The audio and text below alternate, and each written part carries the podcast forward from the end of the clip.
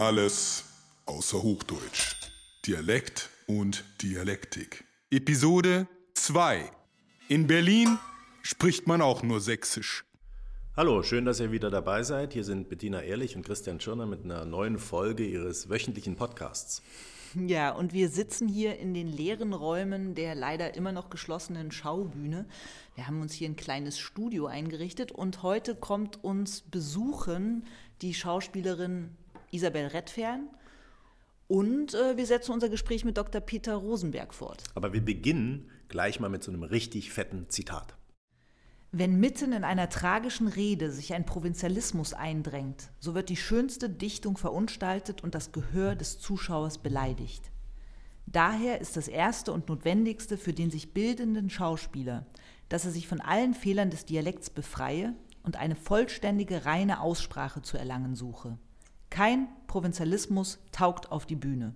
Dort herrscht nur die reine deutsche Mundart, wie sie durch Geschmack, Kunst und Wissenschaft ausgebildet und verfeinert worden. Das war Goethe. Ich denke, unsere Zuhörerinnen haben sich das schon gedacht. Du bist aus Weimar. Das ist ganz naheliegend, dass du hier mit Goethe trumpfst. Aber ich würde noch mal ein Stück zurückgehen in unserem Gespräch über die Hochlautung. Ähm, zunächst mal hatte das ja ganz praktische Gründe, glaube ich. Also dies waren reisende Schauspielertruppen, es gab noch keine festen Ensemble, die waren alle zusammengewürfelt, die sprachen alle unterschiedliche Dialekte, reisten durchs ganze Land und wollten dort irgendwie verstanden werden. Und da war die Aussprache natürlich ein Riesenproblem. Also man kann es heute ja noch manchmal erleben, wenn man jetzt in die Alpen fährt oder ins Erzgebirge, dass man äh, fragt, eine einfache Frage, wie spät ist es? Und man hört sowas, versteht Bahnhof. Damals war das noch schlimmer, da konnte es passieren, dass man aus Berlin rausfuhr oder die Stadt verließ und schon 100 Kilometer weiter konnte man sich einfach wirklich nicht mehr verständlich machen. Und das sollten die Schauspielerinnen ändern. Ja, und vor ihnen schon die Priester, die standen natürlich vor ähnlichen Problemen, nur eben schon ein bisschen früher, nämlich als sie anfingen, nicht mehr auf Lateinisch zu predigen. Mhm. Und äh, da gab es dann ganz ähnliche Herausforderungen, dass sie natürlich verstanden werden wollten. Und Luther nahm sich dieser Frage an und formulierte deshalb sechs Dinge, die ein Priester braucht, um der Welt zu gefallen.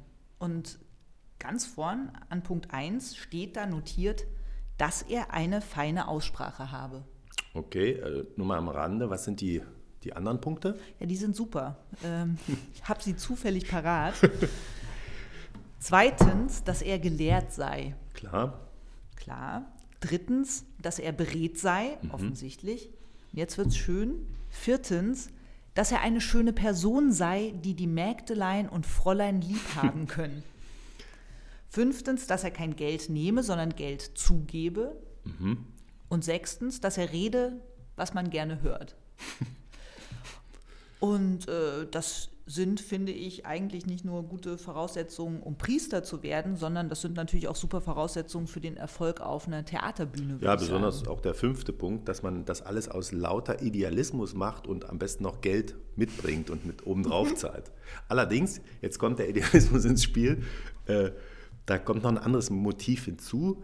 Hochdeutsch wurde dann auch der Versuch, sich auf Augenhöhe mit den Klassikern der Antike zu bewegen. Ja, ja, mit, mit Beginn des 18. Jahrhunderts setzt ja diese unglaubliche antike Besessenheit ein. Also man träumte sich raus aus provinzieller deutscher Kleinstaaterei, aus den Straßen quetschender Enge. Ja, wieder der in, Goethe da. in eine Welt ewiger Schönheit ohne irgendwelchen lokalen oder nationalen Makel. Also es ging also nicht nur um Verständigung, sondern auch um Theater als, kann man sagen, heterotopen Raum. Ja, was Goethe da beschreibt, nämlich dass das äh, irgendwie das Gute, Schöne, Wahre durch den Provinzialismus so beschmutzt wird, dass das Gehör beleidigt wird, wenn man Dialekte hört, das bekam so ungefähr zur selben Zeit auch Hölderlin, Hegel und Schelling in ihrer Studenten-WG zu spüren. Die hatten ja so eine, so eine die intellektuelle. Wohnten zusammen, ja? Die wohnten zusammen, mhm. genau. Die hatten so eine intellektuellen WG, drei Jahre lang. Und hatten auch da so einen Lesekreis. Die haben sich immer antike Werke vorgelesen äh, um da besser einzudringen und auch auf diese Augenhöhe zu kommen.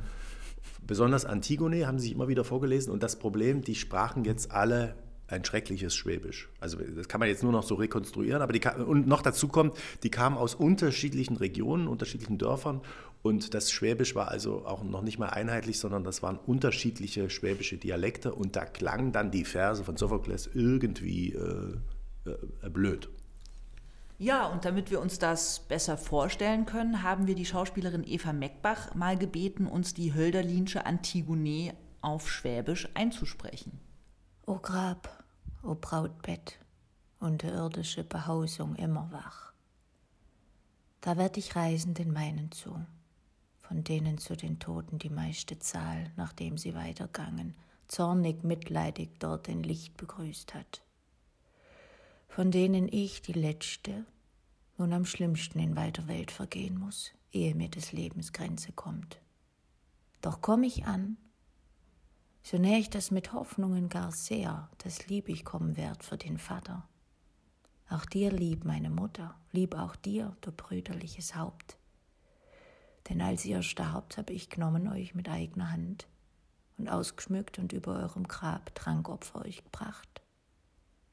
Nun, Polyneikes, indem ich decke deinen Leib, erlang ich dies, obgleich ich dich gärt vor Wohlgesinnten. Also, ja, ich finde, das klingt doch toll, oder? Also ich finde das überhaupt nicht schrecklich. Nee, das ist super schön. Ich finde, Hölderlin sollte man nur noch so lesen. Also ich habe zumindest zum ersten Mal wirklich verstanden, worum es hier geht. Hochdeutsch, da, da, gehen schon, also da geht schon eine Dimension verloren. Ja, ja, da geht alles verloren. Vielleicht kann man Dialektik eben nur im Dialekt verstehen und äh, Dialekt nur dialektisch. Wir könnten Eva ja bitten, uns auch mal den Hegel so vorzulesen. Vielleicht verstehen wir den dann auch endlich mal. Aber vielleicht, äh, nee, vielleicht machen wir jetzt erstmal mit, unserem, mit unserer nächsten Gästin weiter. Das ist Ensemblemitglied Isabel Redfern. Herzlich willkommen, Isabel. Schön, dass du da bist. Herzlich willkommen, Isabel. Die Schauspielerin. Also, pfiat euch miteinander.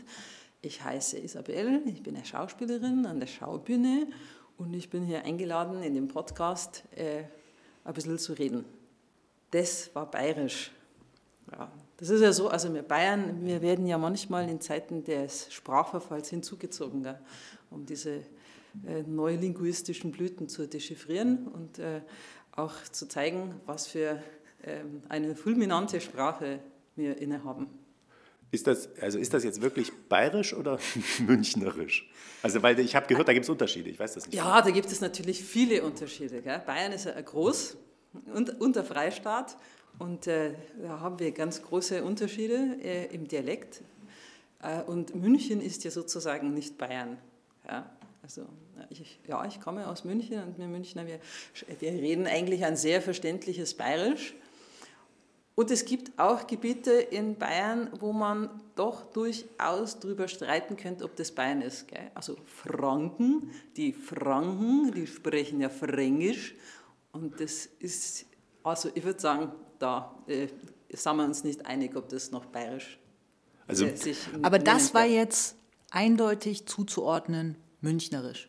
Also Fränkisch ist das ist Fränkisch, die haben ja dieses stark gerollte und so eine weiche Absprache in manchen Konsonanten. Also ich, will mich da jetzt auch nicht aus dem Fenster hängen, weil wie gesagt, ich habe mit den, mit den Franken nicht so viel zu, zum tun.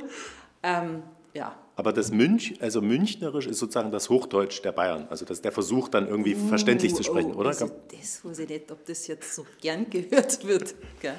Also, also die Ableitung sagen, des Dialekts vom Dialekt. Ja, also ich meine, es ist einfach eine, eine Farbe der vielen, vielen Regenbogenfarben des Bayerisch. Gell. Wobei man das auch stark, äh, also ich merke, je weiter in den Norden man kommt, äh, umso eher verwechseln die Leute das dann mit, mit Schweizerdeutsch oder mit Österreichisch oder so. Also ja, das geht mir auch oft so. Ich kann das nicht gut auseinanderhalten, Österreichisch und Bayerisch. Also das, das finde ich auch schwierig. Und, und äh, solltest du kurz beschreiben, die Eigenarten des Münchnerischen, äh, was würde das Münchnerische vom anderen Bayerischen abgrenzen? Also die anderen bayerischen äh, Dialekte haben teilweise eine wirklich starke, ähm, also eine ähm, starke Eigenheit, dass ich das auch oft schwer verstehen kann, was die sagen. Und Niederbayerisch ist, also ja, da gibt es einfach Unterschiede, aber ich bin ja auch kein Linguist, nicht? So, insofern bin ich da eigentlich die falsche Person. Ich bin ja nur hier, bei der Schauspielerin bin ich im Ensemble. Ja. Ja, der Isabel. Das wäre jetzt sozusagen kontraproduktiv, wenn ich mit so einer Pseudowissenschaftlichkeit daran gehen tat. Das, das stimmt. Ja, das würde ja. Und musstest du dir den Dialekt antrainieren oder äh, bist du damit aufgewachsen? Also ich habe das gelernt, wie man das halt so lernt, wenn man wo lebt, wo die Leute ein bisschen so reden. Und äh, dann, ja, da merkt man das ja gar nicht, gell? Also das ist ja jetzt auch noch so. Also dass ich jetzt mit euch bayerisch rede, das ist ja eigentlich ungewöhnlich, weil normalerweise mache ich das nur, wenn ich in Bayern bin.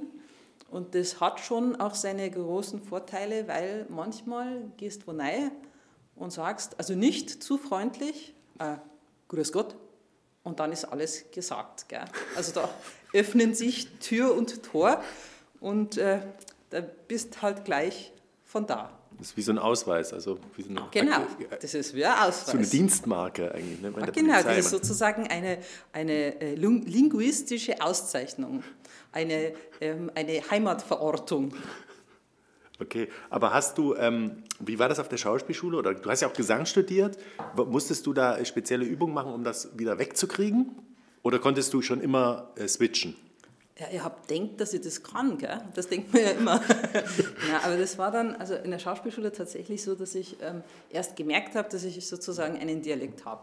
Weil da gab es andere, die kamen so aus dem Norden, die sprachen so Kirche und Biane und die haben denkt, dass sie auch Hochdeutsch reden. Und da gab es dann so, also so Differenzen und äh, ja, also da hat dann unsere Sprecherzieherin gesagt, ich müsste an meiner Sprache arbeiten und vor allem die Endungen. Also ich glaube, wenn man einen Dialekt redet und man versucht Hochdeutsch zu reden, gell, dann überartikuliert ja man ja manchmal und sagt Sachen, die man so nicht sagen soll. Und dass ich dann gelernt habe, dass man Sachen sagt, wo sozusagen zwischen dem und dem N nur so ein Zwischenvokal äh, existiert, der eher nebenbei gebildet wird und nicht Sachen oder so sozusagen. Das fand ich eigentlich mit am schwierigsten. und erinnerst du dich an konkrete Übungen? Ja, ja. Also immer dieses Fallen lassen. Gell? Und das, habe ich nicht, das, das ist mir schon schwer gefallen. Also, Was ist fallen lassen? Ja, also dieses, dieses Sprechen. Sprechen. Also das, das N so ganz schnell, äh, dass man da sozusagen hinspringt. Und also das ist ja quasi dann wieder, äh, also du hast sozusagen zu viel Hochlautung dann betrieben und musstest dir das dann wieder ah, weg. Genau, aber das macht man ja eigentlich immer. Gell? Macht man, man immer, dann, wenn, genau. Also das, man, das ist so wie wenn man mit Leuten redet, die fremd sind, da spricht man halt laut, aber jetzt nicht besser. Gell? Ja. Also, so. Ja, das kann man auch im Sächsischen, also ich komme, ja, komme aus dem Sächsischen und da hört man das auch, wenn Menschen versuchen, äh, Hochdeutsch zu sprechen, dann überartikulieren die ganz, ganz doll. Das ist dann fast wie ein eigener Dialekt, der dadurch entsteht. Ja. Genau. Also man könnte vielleicht auch sagen, dass das im Münchnerischen schon auch so ist. Das ist, hat eigentlich ist das Hochdeutsch mit einer bayerischen Einfärbung. Das ist, könnte man jetzt gar nicht unbedingt als einen eigenen Dialekt so durchgehen lassen. Und ähm, wenn du heute bayerisch hörst oder münchnerisch hörst, wie, was hast du da für ein Gefühl dazu? Ist das eher wirklich vertraut? Oder hast du ja schon gesagt, das ist eine Dienstmarke oder so ein Erkennungszeichen? Ja, schon. Also bei mir ist es ja so, ich bin als Kind, ich habe in Berlin gewohnt und habe wohl geberlinert, als ich nach München gezogen bin. Wobei ich Berlinern jetzt überhaupt nicht mehr kann. Also da geht überhaupt nichts. Das ist so weg. Ja, das ist so, Überschrieben ist das. Ja, und das Bayerische ist für mich wirklich, das ist sofort ähm, so Heimat. Damit kann ich mich komplett identifizieren. Aus Berlin nach Bayern klingt ja erstmal nach einem ziemlichen Kulturschock. Musstest ja, du dich erstmal reinhören in die Sprache? Also damals, ich erinnere mich nicht, aber ich kriege das schon mit, dass manchmal Leute, die schauen mich dann blöd an, gell, wenn ich das dann, also ja, ich, für mich ist das jetzt so normal, dass ich da, also ich kann mich halt nicht erinnern, wie das als Kind war. Bestimmt war es auch fremd und ich fand das Bayerisch bestimmt auch komisch. Ähm, aber das ist ja so, dass ich schon durchaus eine große ähm, ähm, Liebe habe zu Dialekten. Ich finde, das bringt einen ganz anderen Reichtum ähm, an Facetten. Und ich glaube auch, dass eigentlich äh, witzigerweise ja manche Dialekte akzeptiert sind in äh, den gehobenen Kreisen und andere haben halt so ein schlechtes Image. Und ich glaube, in Bayern ist es schon so, dass äh, viele sich auch darauf berufen, dass sie bayerisch reden und da eben diesen Spagat schaffen, zu sagen, ich bin eigentlich eine hochgebildete Person und trotzdem habe ich diesen, diese Verwurzelung in der heimatlichen Sprache. Ja. Also es gibt ja immer wieder Debatten, ob eine Frau, die türkisch aussieht, jetzt das Gretchen spielen kann, aber wenn jemand mit einem starken Akzent ähm, so eine Faustrolle spielt, dann ist das irgendwie nicht so schlimm. Stimmt. Mhm.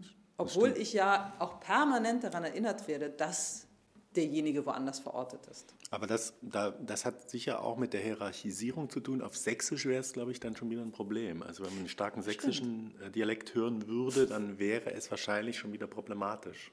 Ja, ja. Aber das ist äh, das Schweizerische und äh, auch die süddeutschen Dialekte, die haben, genießen gewissen Hochstatus, glaube ich.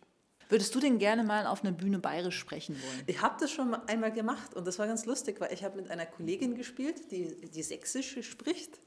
Und ähm, das hat ähm, viel Spaß gemacht. Also wir haben natürlich dann auch den Text komplett angeeignet und umgeschrieben, so dass wir unsere Witze in unserer Sprache machen konnten. Und es gab dann auch Momente, wo ich sage, hast du das jetzt gemacht? Und sie sagt, nu. Ich so, was? Sie so, ja, also, weil wir uns dann halt eben nicht verstanden haben.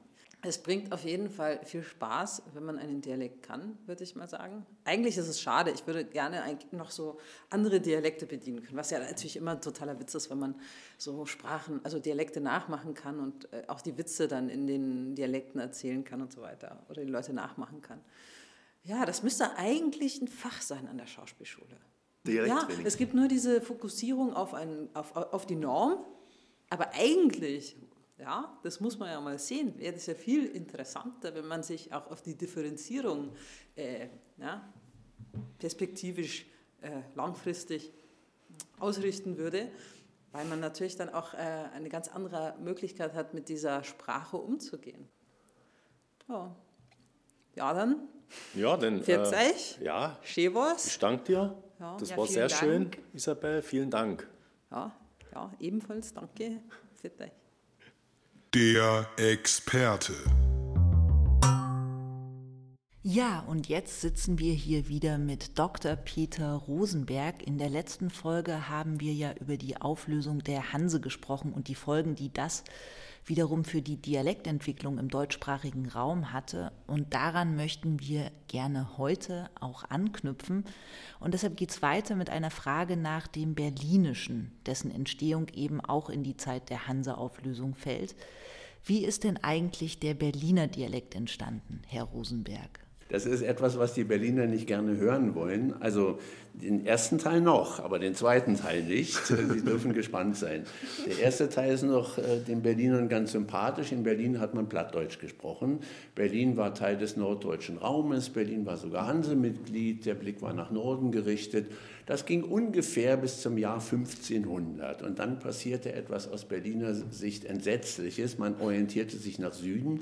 Die Hanse hatte mehr oder weniger aufgeben müssen. Die war ja auch nicht nur ein Heringsfahrerbund, sondern es war ein Städte Städtebund gegen die Fürstengewalt.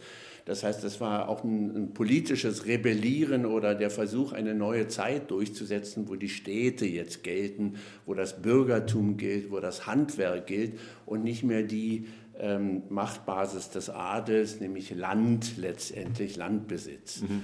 Und das hat sich aber leider noch nicht äh, so durchsetzen können. Dieser Städtebund ist im Grunde den Fürsten unterlegen. Die Städte mussten nach und nach aus der Hanse austreten.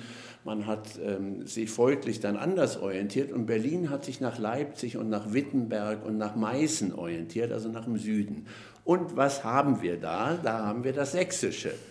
Also die Patrizier und die reichen Kaufleute und die Stadtoberen ähm, haben die Söhne, das waren damals ja nur Söhne, auf die Universitäten in Leipzig, Wittenberg und so weiter und Halle geschickt. Und dort, von dort kamen sie wieder und haben allerschönstes Sächsisch mitgebracht. Und das heutige Berlinerisch ist deshalb so eine Art Kompromissform. Die Basis ist immer noch Niederdeutsch, aber auf dieser Basis sitzt Sächsisch. Und das möchten die Berliner natürlich überhaupt nicht gerne hören, weil kaum ein Dialekt in Berlin so verpönt ist, und das ist ein bisschen eine Folge von Walter Ulbricht und der DDR-Zeit, wie das Sächsische. Aber es ist wahr, das ja. Berlinische ist auf diese Weise in diesem Prozess zu einem verhochdeutschten Dialekt geworden, eigentlich genau genommen zu einem vermitteldeutschen, weil das Sächsische ist genau Teil dieser, dieser mitteldeutschen Zone und hat dafür gesorgt, dass das Niederdeutsche eben eine ganze Reihe von Merkmalen bekommen hat, die eben nicht mehr Niederdeutsch sind. Wenn man ein Beispiel geben soll, ähm, wir sagen zum Beispiel Lofen. Das O ist altes Niederdeutsch. Das F ist, nach dem, was ich vorher gesagt habe, Hochdeutsch. Wir müssten nämlich sonst Lopen sagen, mhm. tun wir aber nicht. Und das ist genau so eine Kompromissform. Basis ist in diesem Fall beim Vokal O, das ist immer noch Niederdeutsch, aber die äh, Konsonanten, in diesem Fall das F, sind dann eben Hochdeutsch und diese Kompromissform ist dabei rausgekommen. Im Grunde könnte man es als so eine Art von Ausgleichsdialekt bezeichnen. Unter dem Einfluss des Sächsischen ist das Berlinische sozusagen abgerückt vom Niederdeutschen und wenn man heute diese sprachliche Grenze sieht, die quer durch Deutschland geht und das Niederdeutsche abtrennt, dann macht sie genau bei Berlin eine Beule. Mhm. Ja, und umfasst, das ist wie so eine, so eine Blase, die rund um Berlin entstanden ist. Da macht sie quasi so eine kleine Nordausstülpung. Aha. Und weil Sie das gerade kurz erwähnten, warum ist das Sächsische eigentlich so verpönt? Ja, das ist eine Frage, die schwer zu beantworten ist. Wir haben es ja im Grunde genommen mit Einstellungen zu tun und Einstellungen sind ja kulturelle Phänomene. Also das hat nichts mit der Sprache selbst zu tun. Wir haben so alle möglichen Einstellungen zu Sprachen, wo der Linguist irgendwie immer lacht. Zum Beispiel Französisch gilt als schöne Sprache. Ähm, ja, was könnte jetzt genau schön oder hässlich an einer Sprache sein? Wenn man dann jemanden fragt, dann wird meistens die Intonation des Französischen genannt. Das sei so eine elegante Sprache. Tatsächlich ist nichts weiter im Französischen anders als im Deutschen, als dass das Französische keinen Knacklaut hat. Wir haben im Deutschen bei allen Wörtern, die mit einem Vokal anfangen, haben wir einen kleinen Knack davor. Wir sagen im Deutschen, ich esse einen Apfel. Äh, äh, äh, Im Französischen würden wir sagen, ich esse einen Apfel ohne Knacklaute. Und das wird als elegant interpretiert oder es wird vielleicht auch nur im Nachhinein herangezogen wie so eine Art Ideologie, also ein Kult, eine kulturelle Äußerung, die einer Sprache im Grunde genommen als Etikett aufgeklebt wird. So, mit dieser Ehrenrettung können wir jetzt zum Sächsischen kommen. Das Sächsische hat an sich überhaupt nichts worüber man lachen müsste, was hässlich wäre oder so, sondern das ist ein kulturelles Phänomen, man könnte auch sagen ein soziokulturelles Phänomen. Ähm, das ist einerseits wohl auch die Landnahme, die tatsächlich ja von Süden nach Norden kulturell erfolgt ist. Also ich habe ja vorher gesagt, der norddeutsche Raum wurde von Süden im Grunde genommen beeinflusst und ähm, sprachlich, wenn man das so ausdrücken möchte, erobert. Aber das ist ja ein Prozess, der nicht im Jahr 1500 einmal stattgefunden hat, sondern der ist ja weitergegangen. Noch in der DDR-Zeit haben wir einen großen Sachsenexport gehabt. Sachsen ist, äh, wenn man so will, das Schwaben Ostdeutschlands gewesen. Dort war ein gutes Handwerk, eine gute Industrie. Dort war auch eine viel höhere Bevölkerungsdichte als im Norden der DDR. Und man hat Spezialisten nach Norden exportiert, nach Berlin, nach Mecklenburg-Vorpommern. Und die haben die Sprache ja mitgebracht. Und man hat ja nicht nur Fachleute exportiert, sondern man hat ja nun auch die Phobos und die NVA-Soldaten exportiert, die nun nicht so beliebt waren. Übrigens im Westen ja auch nicht gerade beliebt waren. Und so hat der sogenannte Spitzbart-Dialekt, also das ist ein böses Wort, ähm, Walter Ulbricht hatte so einen komischen Spitzbart und man hat das Sächsische assoziiert mit dieser Art von Obrig, Obrigkeitsstaatlichkeit und äh, die käme nun aus Sachsen. Das äh, war sicherlich nur in, nicht nur in Sachsen der Fall, sondern es war in der ganzen DDR der Fall. Aber der Dialekt hat auf die Weise historisch, also durch die Landnahme im kulturellen Sinne, die seit dem Mittelalter stattgefunden hat oder im Ausgang des Mittelalters und dann in der Neuzeit stattgefunden hat, bis in die DDR-Zeit hinein, äh, hat das Sächsische irgendwie einen also unglaublich erfolgreich eigentlich, kann man sagen, das Sächsische dann. Das war immer weiter erfolgreich. Ich habe nämlich auch gehört über das Schwäbische, dass das Schwäbische dem Sächsischen so ähnelt, weil äh, in der Reformationszeit äh, diese ganzen Pfarrer, die protestantischen Pfarrer, aus, auch aus Wittenberg oder mhm. aus der sächsischen Region kamen. Da kamen die von der Uni und wurden dann nach Schwaben geschickt. Und dann haben die Schwaben dann jeden, jeden Sonntag äh, die sächsischen Pfarrer gehört. Und mit der Zeit hat sich das dann auch ein bisschen so ins Sächsische entwickelt. Ja, ich meine, die Schwaben kommen ja genauso ungerecht bei weg, wenn man an die Kreuzberg-Schwaben denkt.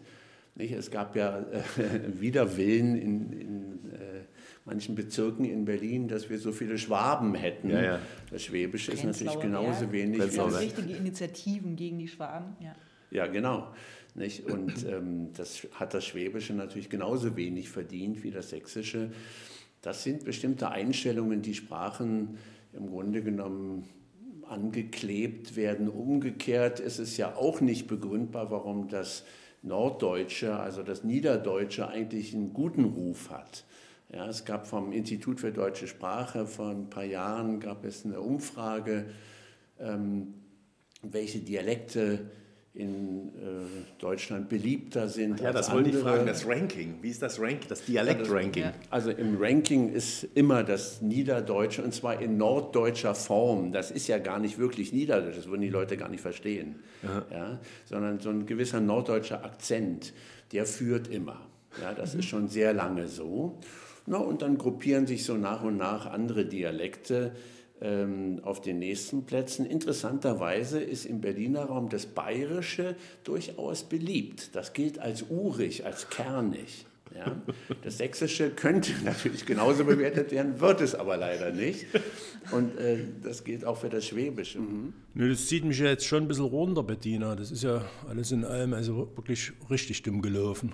Ja, Christian, es tut mir wirklich leid, dass das Sächsische so tief unten liegt im Dialekte-Ranking. Ich habe mir das irgendwie auch anders für dich gewünscht. Ja, ich habe ehrlich gesagt schon mit sowas gerechnet. Ja, trotzdem bitter. Aber bevor wir uns jetzt weiter deprimieren lassen, würde ich sagen, wir machen nächste Woche weiter und da mit folgenden Themen. Also wir werden uns Soziolekte anschauen in Abgrenzung zu Dialekten und wir werden mit Dr. Peter Rosenberg einen Blick wagen nach Ost- und West-Berlin. Außerdem rufen wir unser Ensemblemitglied Caroline Peters an, die in Wien ist im Moment. Die hat auch jede Menge zu Dialekten zu sagen. Wir sind schon sehr gespannt. Und was jetzt noch fehlt, ist. Das letzte Wort. Ja, hallo, ich bin der Volker Lösch. Ich bin Regisseur. Und ich muss sagen, als ich angefangen habe zu schaffen, war das total schwer, weil mich hat Käse Sau verstanden beim Arbeiten. Und da habe ich mir gedacht, mache ich zwei Sachen. Erstens, ich bin auf eine Schauspielschule gegangen, um richtig Deutsch zu lernen. Und das Zweite, was ich gemacht habe, ich habe nur noch mit Laie gearbeitet. Und ich muss sagen, à la fort, seitdem geht's.